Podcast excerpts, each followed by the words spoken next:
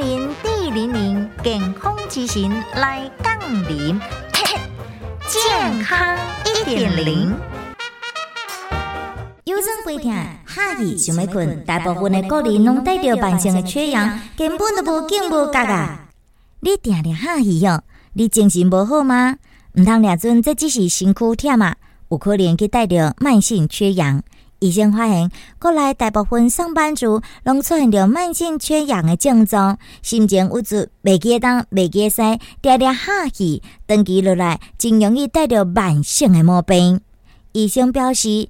造成慢性缺氧的因素有真多，常常常看到就是经常拢伫办公大楼、地下室等等氧气浓度无够的密闭空间。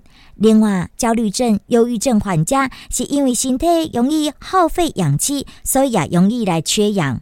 要如何避免着慢性的缺氧呢？医生来建议：毋通好眠，毋通伤过紧张，适度的运动，经常接触着大自然，亲近着绿色的植物。爬山是增加身体含氧量上佳好的运动之一。另外，多食一寡新鲜的蔬菜、水果食物，毋通食一寡生的物件，嘛毋通啉芥末茶、甲芥末菜。那无食，真容易去带着慢性的缺氧哦。